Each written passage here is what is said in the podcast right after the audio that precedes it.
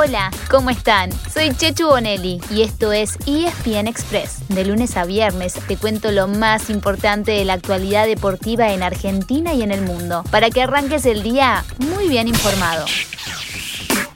Vamos a, jugar con Emiliano Martínez, eh, con Juan Foyt, con Cristian Romero, eh, Lucas Martínez Cuarta, Nicolás Tagliafico, eh, Leandro Paredes, Lucas Ocampos, Rodrigo de Paul, Leo Messi, Ángel Di María y Lautaro Martínez. Hoy es noche de fútbol, con una nueva jornada de eliminatorias sudamericanas rumbo a Qatar 2022. Por eso, acaban de escuchar a Lionel Scaloni, el director técnico de la selección argentina, confirmando a los 11 titulares para enfrentar a Chile. Habrá notado que no está Franco Armani en el arco, sino Emiliano, el Dibu Martínez. El uno de River sigue dando positivo en los test de COVID-19, tal como su compañero Gonzalo Montiel, y por lo tanto no pueden viajar a Santiago del Estero, donde se jugará el partido desde las 9 de la noche. Más temprano hay otros dos encuentros, Bolivia-Venezuela a las 5 de la tarde y Uruguay-Paraguay a las 19. A las 23 cierran el día Perú y Colombia y la fecha terminará el viernes a las 21.30 horas con Brasil ante Ecuador. Ya que hablamos de Brasil, obrigado. La Comebol confirmó las cuatro sedes en las que se jugará la Copa América en ese país. Cuiabá, Río de Janeiro, Brasilia y Goiânia. Ya tenemos notificación del fixture de la Copa América, que falta un poco, pero ya empezamos a ver los cruces. 14 de junio debuta Argentina. Ah, pero el fixture de la Copa América 2021 dice así.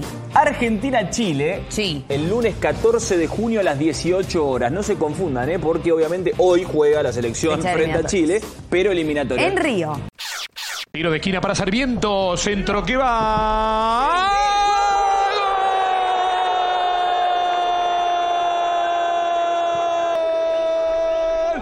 Sarmiento de Fede Paradela, olímpico fue 35 a 10 del final, Sarmiento 2, Boca 1. Sarmiento por primera vez en sus tiempos es el campeón del torneo de reserva en el fútbol argentino. El festejo te marca lo que fue para Sarmiento este triunfo, sacar a River en el partido anterior, sacar a Boca. Ayer fue un día de fiesta en Junín, ya que Sarmiento se quedó con el título del torneo de reserva. Después de eliminar a River en semifinales, el verde le ganó 2 a 1 a Boca en la cancha de Banfield, campeón y dejando en el camino a los grandes. Mejor imposible. Felicitaciones, chicos. Y eso que arrancó perdiendo, pero lo dio vuelta en la última media hora y lo ganó con un gol olímpico. ¡Wow! Mientras tanto, en España el Real Madrid presentó a su nuevo técnico. O mejor dicho, le volvió a abrir las puertas a un viejo conocido que empieza su segunda etapa en el club. Carlo Ancelotti está de regreso en el banco del merengue, donde ganó cuatro títulos entre 2013 y 2015, incluyendo la décima Champions League del club. Y lo hizo contento por estar otra vez en el que cree que es el mejor club del mundo. Pero mejor, escuchémoslo a Carleto. Y de paso, a la Madrid. Estoy muy feliz, soy muy feliz de volver aquí, a lo que siento que es mi casa y la tradición, la historia de este club, de intentar de jugar un fútbol ofensivo, un fútbol espectacular, un fútbol intenso. Esto es lo que quiere la historia de este club, esto es lo que quiere la afición. Ya que pasamos por Europa, le contamos que ayer hubo amistosos de preparación rumbo a la Eurocopa. Entre los resultados más importantes, Francia goleó 3 a 0 a Gales, Inglaterra le ganó 1 a 0 a Austria y Alemania empató 1 a 1 con Dinamarca. Habrá partidos todos los días hasta el arranque de la Euro, que será el viernes 11. Mañana viernes, por ejemplo, juega España contra Portugal e Italia frente a República Checa.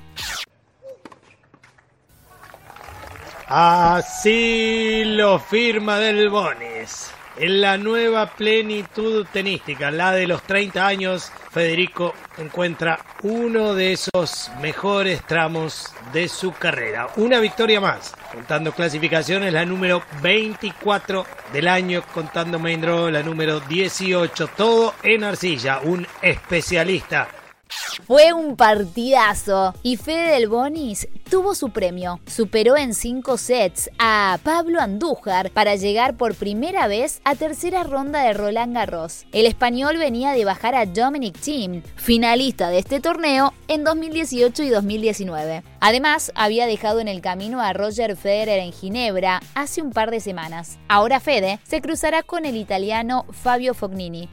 El que se despidió fue Guido Pela, cayendo en cuatro sets ante el estadounidense Marcos Girón.